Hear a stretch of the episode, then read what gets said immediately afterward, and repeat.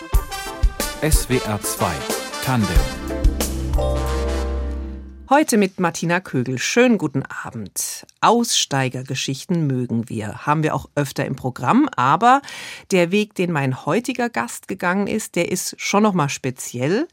Er hatte nämlich zumindest aus Elternsicht alles richtig gemacht. BWL-Studium, Arbeit in der Autoindustrie, phasenweise sogar in China, aber Glücklich ist er erst, seit er diesen Akademikerjob wieder aufgegeben hat und, mal ein bisschen laienhaft gesagt, gekochten Reis anschimmeln lässt, zusammen mit Hülsenfrüchten und Salz zermatscht und dann in große Bottiche packt.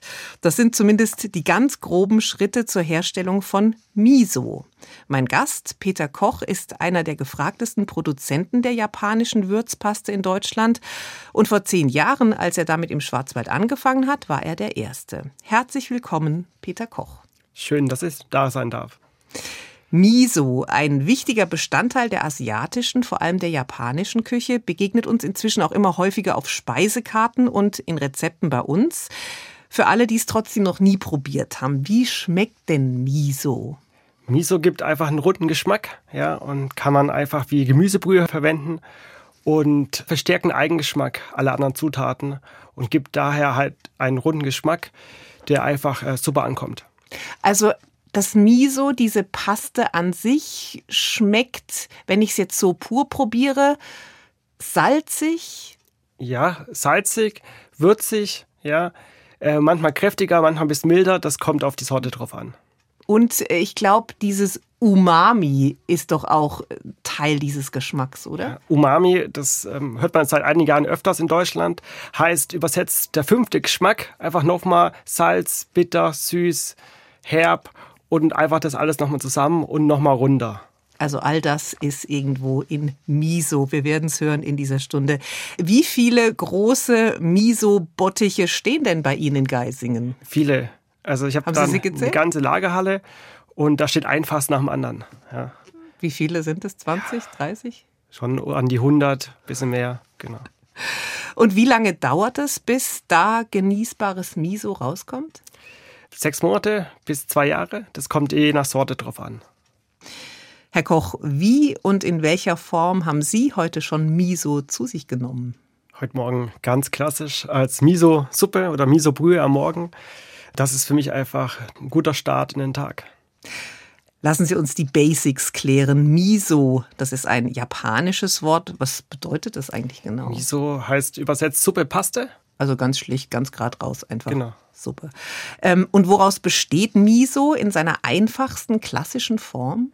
Klassisch äh, nur aus Soja, ja, und Wasser, Salz oder Reis und Soja. Genau, gibt es verschiedene Sorten. Man kann immer eine Hülsenfrucht und ein Getreide miteinander kombinieren. Und Ihr Miso, Sie haben ja noch mehr Kombinationsmöglichkeiten gefunden. Genau, also klassisch japanisch gibt es das Soja-Miso, das auch Hacho Miso heißt auf Japanisch. Dann gibt es das Reis-Miso, was auch als Kobe-Miso oft bezeichnet wird. Und daneben machen wir natürlich noch andere Sorten. Wir haben zum Beispiel Lupinen-Miso noch entwickelt, wo Lupine und Reis drin ist. Aber es macht auch Spaß, mit anderen Hülsenfrüchten oder noch Getreide zu experimentieren. Sie haben viele eigene Miso-Rezepturen entwickelt, zu denen kommen wir später noch ausführlicher. Nochmal zu den Basics. Wofür kann ich denn in der Küche Miso nutzen. Die Miso-Suppe, die haben Sie schon genannt. Das kennen wahrscheinlich auch die meisten aus asiatischen Restaurants oder aus Sushi-Bars. Aber das ist ja nicht alles. Ich lese immer, Miso könne den Charakter eines Essens hervorheben, den Geschmack vertiefen. Das klingt fast ein bisschen nach Zauberei. Wie viel ist da dran? Ja, es gibt einfach diesen runden Geschmack und man kann es einfach wie Gemüsebrühe verwenden. Also viele meiner Kunden, die kochen auch ganz normal. Ja, also man kann ganz normal Alltagsküche kochen, also deutsche Gerichte. Man kann natürlich international kochen, aber das Schöne ist einfach, es gibt einfach immer diesen roten Geschmack und man kann es ganz einfach wie Brühe einsetzen. Das heißt, das ist jetzt nicht unbedingt ein Würzmittel, sondern ein aromaverstärkendes Mittel? Es ist ein Würzmittel, aber es gibt halt einfach Tiefe, es gibt Würzigkeit, ja. Und das Schöne ist, es hat keinen Eigengeschmack, also es hat einen Eigengeschmack, aber es gibt halt Tiefe dem Gericht, also allen Zutaten, die man beim Kochen verwendet, vielleicht mehr Geschmack und hebt damit den Geschmack auf ein höheres Niveau. Wenn Sie dann sagen, es gibt mehr Geschmack, also verstärkt den Geschmack, dann frage ich jetzt mal ganz ketzerisch, warum dann Miso und nicht Maggi? Das Schöne ist am Miso, es gibt diesen Geschmackboost, aber es hat natürlich auch viele gesundheitliche Vorteile, dadurch, dass es fermentiert ist. Ja, es reift ja auch im Wechsel der Jahreszeiten und ist eiweißreich, ballaststoffreich, hat wirklich alle 20 Aminosäuren und gilt daher auch als Superfood. Und ist das dann auch der Grund, warum Sie den Tag mit so einer Miso-Suppe starten? Mir fällt es nämlich ein bisschen schwer, die Vorstellung, den Tag anders als mit Kaffee oder Tee zu beginnen. Aber ich habe ja auch nicht wie Sie länger mal in Asien gelebt. Also viele meiner Kunden entdecken das auch, ja. Einfach mal einen Kaffee am Tag quasi mit einer leckeren Brühe ersetzen. Das tut einfach gut. Das macht auch den Körper wieder basisch. Und mir gibt es einfach Energie. Genau. Also morgens die Miso-Brühe ist bei Ihnen gesetzt. Bei mir gesetzt, genau. Herr Koch, wie kommt ein kleiner Junge, der in den 1980er, 90er Jahren im Schwarzwald aufwächst, mit Miso in Kontakt? Da gab es vermutlich eher Kässpätzle und Sauerbraten, denke ich. Ja, in der Kindheit hatte ich keinen Kontakt zum Miso und auch zur japanischen Küche. Ja. Das kam erst später, auch über meine Mutter, die an einem japanischen Kochkurs teilgenommen hat. Und dort war auch einfach so im Schwarzwald. Also genau, das wurde angeboten dort. Und da war auch ein japanischer Zen-Meister und dieser Zen-Meister hat dann auch quasi die ersten Tipps oder Tricks zur Miso-Pastenherstellung verraten. Und ähm, genau, und deshalb so kommt das Miso in den Schwarzwald. Und Ihre Mutter hat dann mit Miso zu Hause in der Küche schon experimentiert oder wie war das? Im ganz kleinen, ja. Das heißt, da ein bisschen Reis gekocht und irgendwo die weiteren Zutaten gekriegt oder wie muss man sich das vorstellen? Ja, einfach schon quasi im kleinen Bereich und ich habe das dann später einfach nochmal aufgegriffen und dann groß gemacht.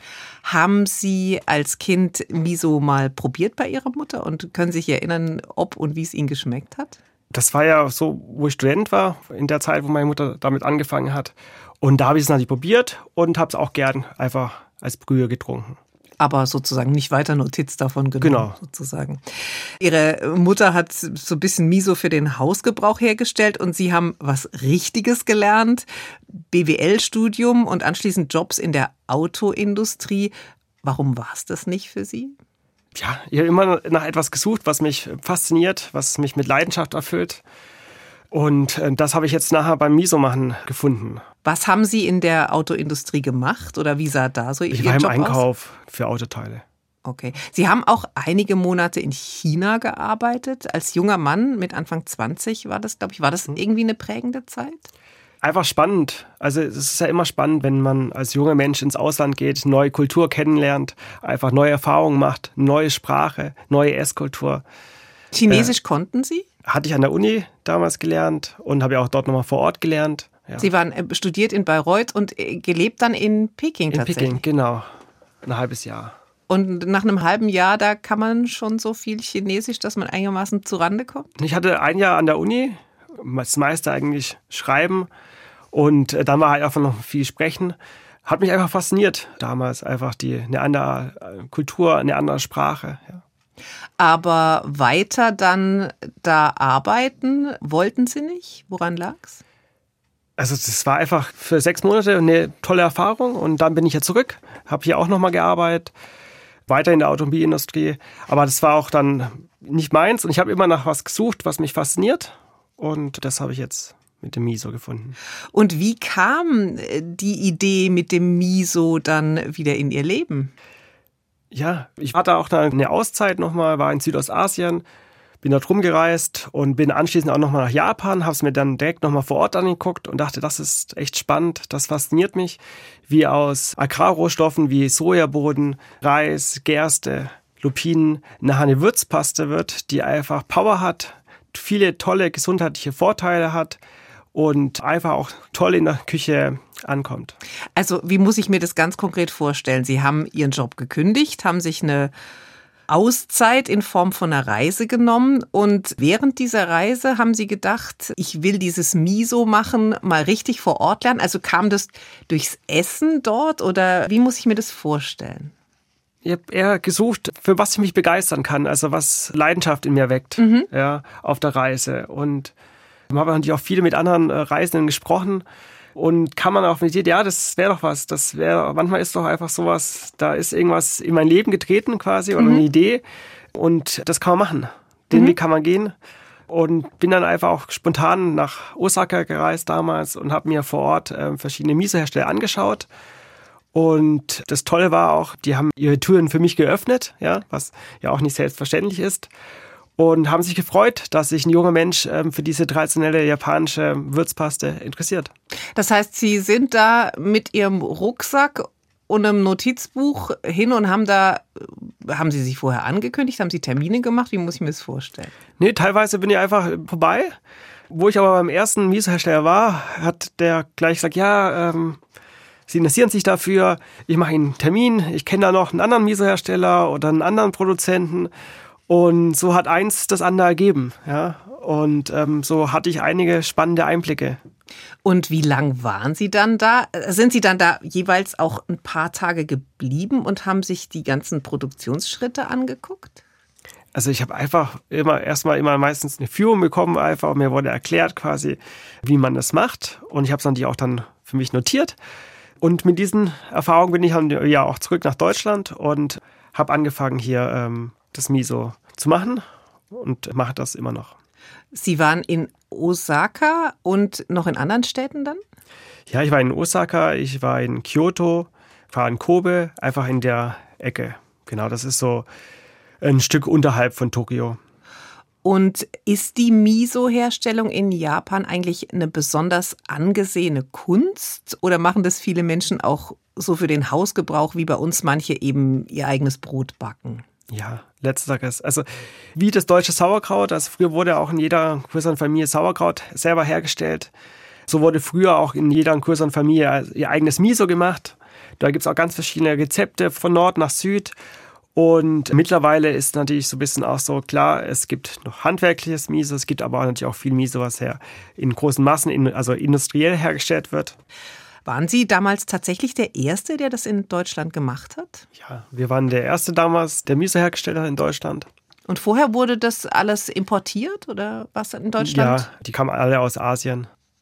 Also Sie haben als erster sich da in Deutschland tatsächlich hingesetzt. Wie viel, jetzt mal ganz konkret, wie viel Platz braucht Ihre Miso-Produktion inzwischen? Also inzwischen haben wir einfach eine kleine Lagerhalle, so einen kleinen ehemaligen Nahkauf auf dem Land gemietet. Und in dieser Lagerhalle reifen dann die Misopasten im Wechsel der Jahreszeiten. Wie macht man jetzt ganz konkret Miso? Bei Ihnen ist, glaube ich, jeder Arbeitsschritt auch irgendwie einem Wochentag zugeordnet. Vielleicht können Sie uns mal durch Ihre Miso-Woche führen. Wir produzieren normalerweise Montag bis Mittwoch. Das heißt, Montagmorgen wird dann der Reis gewaschen und dann gekocht oder gedämpft und kommt dann in ja, in einen Raum mit hoher Luftfeuchtigkeit und einer hohen Temperatur und wird dort dann mit einer Starterkultur versetzt. In diesem Fall Aspergillus oryze. Das ist äh, ja, eine Starterkultur für die ganzen japanischen Lebensmittel. Wo kriegen Sie den her? Also muss ich mir das vorstellen, ist es dann so eine Tüte mit einem Pulver oder was ist das und wo kriegen Sie das her? Das ist ein Pulver, das bekommen wir direkt aus Japan. Mhm. Und wir impfen damit dann den Reis und dann wächst quasi diese Kultur auf dem Reis. Und dieser Prozess geht ungefähr drei Tage bis Mittwoch. Und am Dienstag werden wir dann auch Sojaboden klassischerweise kochen. Am Mittwoch vermischen wir einfach die beiden Zutaten. Ja. Also Reis und Sojabohnen oder auch andere Hülsenfrüchte, ne? Richtig. Hatten Sie ja richtig. erwähnt. Und dann genau Reis kochen, mit Starterkultur versetzen. Muss das sehr hygienisch zugehen? Kann da auch was schiefgehen? Also ich glaube, bei diesen Fermentationsprozessen, Sauerkraut oder ich weiß nicht, vielleicht hat es auch ein bisschen was mit Käse, ich weiß es nicht, da kann ja auch was schiefgehen, oder? Also bei uns ist einfach wichtig, wenn man die richtigen Starterbedingungen gibt für diese Starterkultur, ja, mhm. dann sorgt das für eine, für eine Hygiene quasi und werden auch alle anderen ähm, Bakterien oder Sachen unterbunden. Und wir haben natürlich mittlerweile auch schon eine sehr hohe auch äh, Lebensmittelhygiene äh, als Lebensmittelbetrieb. Das ist äh, mir persönlich auch sehr wichtig. Mhm. Also Montag den Reis vorbereiten, Dienstag die Hülsenfrüchte kochen, Mittwoch alles vermischen und dann? Dann ist es ja noch längst kein Miso, ne? Nee, dann muss es natürlich noch reifen. Unsere Miso-Pasten reifen klassischerweise sechs Monate bis äh, 24. Und dann kommt es einfach ins Fass am Mittwoch, wird luftdicht verschlossen, wird noch mit Steinen vollgepackt, dass es schön beschwert wird und dann lasse ich es einfach reifen. Und dann ist es ja so ein bisschen, denke ich mir jetzt gerade, wie so ein Winzer. Man, man hofft, dass das, was man da auf den Weg gebracht hat, eines Tages so schmeckt, wie man, wie man selbst und wie die Kunden, die dann damit arbeiten wollen, sich's erhofft hat oder so, wie man es auf den Weg gebracht hat. Ja, es ist natürlich äh, wie beim Winzer auch, wenn wir bei dem Beispiel bleiben, wie ein Jahrgang. Also man stellt immer wieder eine Miso-Paste her oder ein Fass davon und äh, schmeckt immer leicht natürlich unterschiedlich, auch beim gleichen Rezept. Aber es ist natürlich immer spannend, jede Woche ähm, wieder zu überprüfen, ja, wie ist jetzt die Qualität? Kann man irgendwas noch verbessern fürs nächste Jahr wieder? Das ist immer sehr spannend und das ist auch das, was mich ähm, jede Woche aufs Neue begeistert. Das heißt, Sie produzieren immer zwischen Montag und Mittwoch und wann öffnen Sie oder wie oft öffnen Sie Fässer? Also wir öffnen jeden Montag mhm. ein bis zwei Fässer und füllen die auch noch ab. Und was sind die größten Überraschungen, die Sie bisher erlebt haben? Sie haben ja auch gesagt, Sie experimentieren. Also Sie wissen ja oft tatsächlich nicht so genau, was rauskommt. Nein, wir haben zum Beispiel letztes Jahr ganz spannend Muscatella Trester Miso gemacht, wo wir einfach Muscatella Trester vom Weingut Höflin einfach ins Miso reingemacht haben. Und wir experimentieren natürlich auch zum Beispiel mit roter Linsen. Wir haben rotes Linsen-Miso gemacht oder auch ein Veilchen-Miso mit Veilchen vom Keltenhof das ist einfach spannend. Das gibt dann einfach immer neue Geschmacksrichtungen. Also dann sind Sie in Ihrer Umgebung auch jemand, mit dem man gern in Kontakt tritt und sagt, hey, können wir mal mit unserem Produkt vielleicht zusammen was entwickeln? Hat sich das so ergeben? Ja, also es ist einfach spannend, mit Köchen oder auch mit anderen Produzenten zusammenzuarbeiten und gemeinsam Sachen zu kreieren. Also man kann sagen, Sie haben Miso regionalisiert und auf den hiesigen Bedarf mit den hiesigen Zutaten oder Rohstoffen angepasst, stellen es aber weiter traditionell her. Genau, also das Wichtige ist auch bei uns, ähm, sind erstmal natürlich, dass wir ähm, biologische Rohstoffe nehmen, bestens meistens aus der Region, wenn es geht. Und dann aber auch, dass halt die Reifung quasi auf Holztabletts stattfindet. Das heißt, dass quasi der Reis geimpft wird und dann auf Holztabletts reift, drei Tage. Was ist das für Holz? Kommt es darauf an? Na, wichtig ist einfach, das gibt einfach nochmal einen anderen Geschmack, eine Qualität, man merkt es dann nachher. Also als Alternative könnte man es auch auf irgendwelchen Plastikwannen machen, oder? Plastik wie? oder Edelstahl, ja. Okay.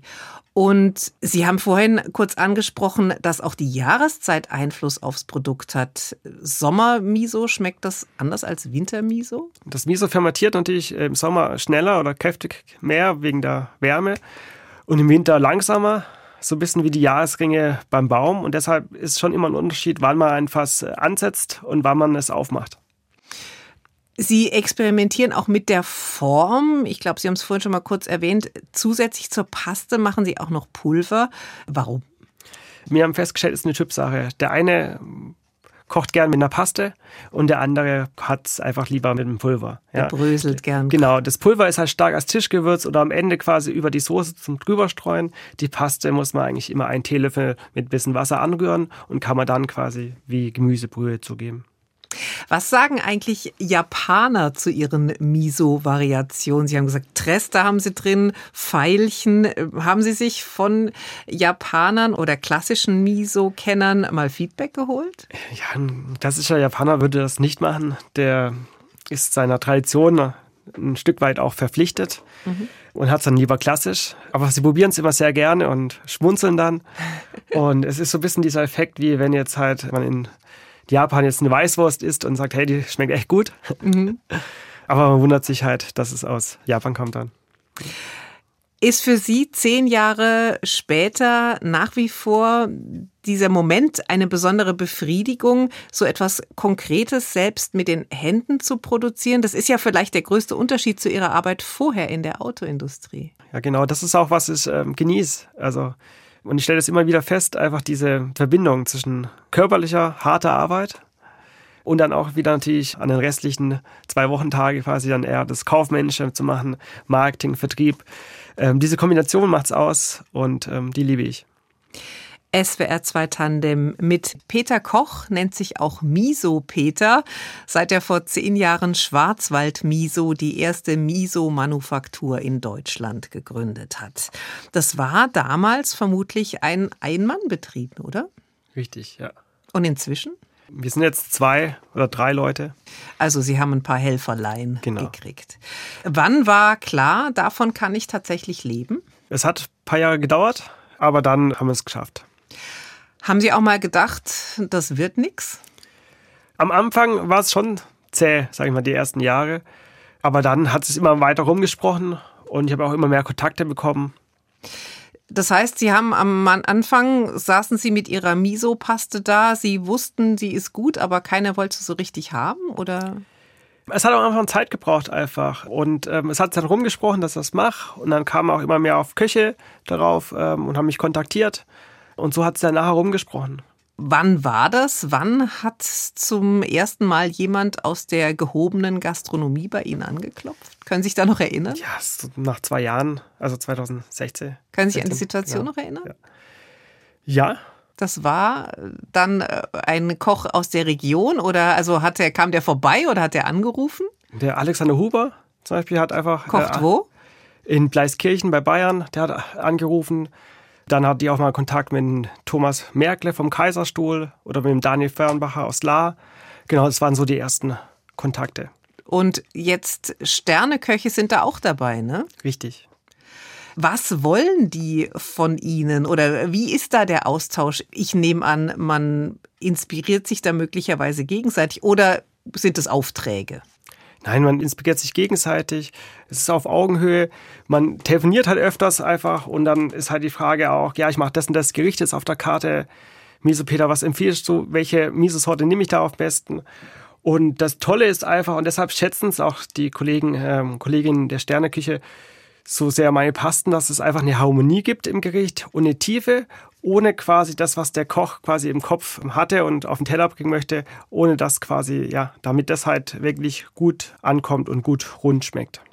Also das heißt, Ihre Pasten unterstreichen das, was die Köche gemacht haben noch oder ähm ja, es unterstreicht. Es gibt aber auch eine Tiefe und hebt alles quasi auf ein höheres Niveau. Das ist das, was die Köche so an der Misopaste begeistert. Ja ich sag mal, klassisch muss man ja immer Gemüsereste auskochen oder Fleischknochen, um eine gute runde Brühe zu bekommen. Und das bekommt man mit Miso ganz schnell hin und auch vegan. Aber deshalb kann man es auch verbinden quasi mit der klassischen Küche. Und das gibt dann auch einfach nochmal einen, ja, noch, noch einen runderen, harmonischeren Geschmack. Was war denn die letzte Situation, wo Sie mit einem Koch oder einer Köchin zusammen experimentiert haben? Vielleicht haben Sie ein Beispiel für uns, an was für einem Gericht Sie da gearbeitet haben. Ja, ich war zum Beispiel vom kurzen auch beim ähm, Bernd Bachhofer. Und da Wer ist das? Wo ist der? Das ist ein Koch aus Stuttgart, mhm. Weibling. Und da haben wir einfach auch nochmal ja, drüber gesprochen, was er halt so kocht damit, welche Gerichte und ähm, welche Möglichkeiten es gibt auch noch. Und das ist immer spannend. Und wo setzt er das dann zum Beispiel am liebsten ein oder bevorzugt? Ja, er nimmt das entweder als Marinade für eine Brühe oder auch klassisch natürlich einfach für eine Miso Mayonnaise. Okay. Also ich habe auch gehört, teilweise wird Fleisch damit eingerieben. Was haben Sie da schon? Ähm ja, man kann Fleisch damit marinieren. Das macht das Fleisch zarter, aromatischer nachher. Man kann natürlich ja auch leckere Gemüsesoße machen. Eine Salatsauce, ein Klassiker, einfach Essigöl, Miso-Paste. Also das kann sein, wenn wir in ein ähm, Restaurant kommen, dass an einigen Stellen Miso dabei ist, aber es gar nicht unbedingt auf der Karte erwähnt wird? Oder ist es was, was die Köche auch hervorheben? Jetzt in der gehobenen Gastronomie steht es auch oft äh, auf der Karte. Einfach weil ich da auch als Lokallieferant quasi ähm, gelistet bin und die auch einfach zeigen wollen, ja, wir nehmen lokale Rohstoffe und haben halt auch eine besondere Miso-Paste die wir beziehen. Es kann aber auch nicht dabei stehen. Jetzt mal weg von diesen ganzen gehobenen, ambitionierten Köchen zu uns, zum Alltagskochen.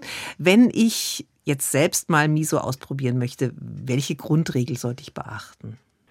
Einfach mal einen Teelöffel nehmen und mit ganz wenig Wasser anrühren und dann kann man es einfach nach dem Kochen hinzugeben. Also das heißt am Ende des Kochens. Am Ende des Kochvorgangs, genau. Oder Salatsauce ist halt der Klassiker. Einfach ein bisschen auch ein Teelöffel Misopaste, bisschen Essig, bisschen Öl und ein bisschen Wasser und das einfach quasi an über den Salat. Also da, wo ich jetzt vielleicht sonst einen Teelöffel Senf genommen hätte, einfach mal den ersetzen durch einen Teelöffel Misopaste? Wichtig. Oder die Gemüsebrühe durch Misopaste ersetzen. Gibt es sonst noch gängige Gerichte, wo ich das versuchsweise mal einsetzen kann? Ich habe irgendwo gelesen, Sie haben gesagt, äh, Spaghetti mit Tomatensauce kann ich damit. Ähm das ist ein Klassiker, einfach ja, weil wenn man quasi Tomaten nimmt und wenn die quasi auch dann irgendwann nicht ganz so reif sind, wenn es nicht im Sommer ist, und man nimmt ein bisschen Misopaste, dann gibt es, merkt man einfach, wie das einfach ein ganz runder Geschmack wird und viel mehr nach frischen Tomaten schmeckt. Ja. Und also, das ist, was die Kunden begeistert. Also ich kann eine läppsche Tomatensoße zu ganz neuen geschmacklichen Höhen bringen. Genau. Okay.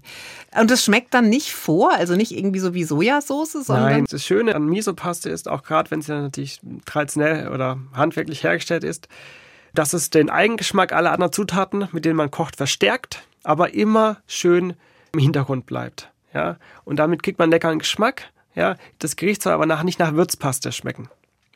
Jetzt noch letzte Frage im Grunde zur Thematik. Welches Miso nehme ich denn? In Rezepten, da steht oft als Zutat helles oder dunkles Miso. Im Feinkostladen, da wird es dann aber verwirrender. Da steht Shiro, habe ich gesehen, Mugi, Genmai, vermutlich spreche ich es alles fürchterlich falsch aus. Ähm, Hacho habe ich auch schon gelesen. Hm. Welches nehme ich denn jetzt? Naja, am besten man hat einfach mal ein mildes und ein bisschen kräftigeres. Das wäre jetzt in meinem Fall fürs Lupin-Miso, fürs mildes, was man auch da als Shiro-Miso liest. Mild ist dann hell eher. Ist dann hell. Okay. Ja. Oder was Würziges, das wären eher so ein Soja-Miso bei mir. Oder ja, japanisch bezeichnet so ein Hacho-Miso. Okay. Ja. Also ein helles und ein dunkles Zuhause zu haben, ist ein ganz guter. Das ist der Anfang und wenn man es dann kennengelernt hat, wenn man es dann quasi auch benutzt äh, im täglichen, dann kann man auch einfach die anderen Sorten ausprobieren. Wir haben ja immer ziemlich viele auch im Online-Shop und dann einfach mal ausprobieren. Sie sind nach zehn Jahren erfolgreicher, begeisterter, man kann wohl sagen glücklicher Miso-Produzent im Schwarzwald. Vorher waren Sie mittelmäßig zufrieden in der Autoindustrie, so haben wir das jetzt gehört. Was raten Sie Menschen, die mit ihrem Job nicht zufrieden sind, die vielleicht von irgendwas träumen? Ja, einfach mal drüber nachdenken. Und ich finde, es lohnt sich, seine Träume quasi zu realisieren oder auch auf jeden Fall mal sich damit zu beschäftigen. Weil wir haben alle nur ein Leben und es ist toll, wenn man einfach auch was jeden Tag aufstehen kann und denkt, hey, das mache ich gern. Das wünsche ich so vielen Menschen, wie es geht. Das sagt Peter Koch, der heute erfolgreich gefragte Miso-Varianten in seiner Manufaktur im Schwarzwald herstellt. Er hat uns Einblicke gegeben in seinen Weg, sein Handwerk und die Geschmackswelten, die er damit erschließt. Ganz herzlichen Dank dafür. Danke, dass ich da sein durfte. Das war SWR 2 Tandem, Redaktion Fabian Elsässer, Technik Marc Löffler. Ich bin Martina Kögel. Schönen Abend noch.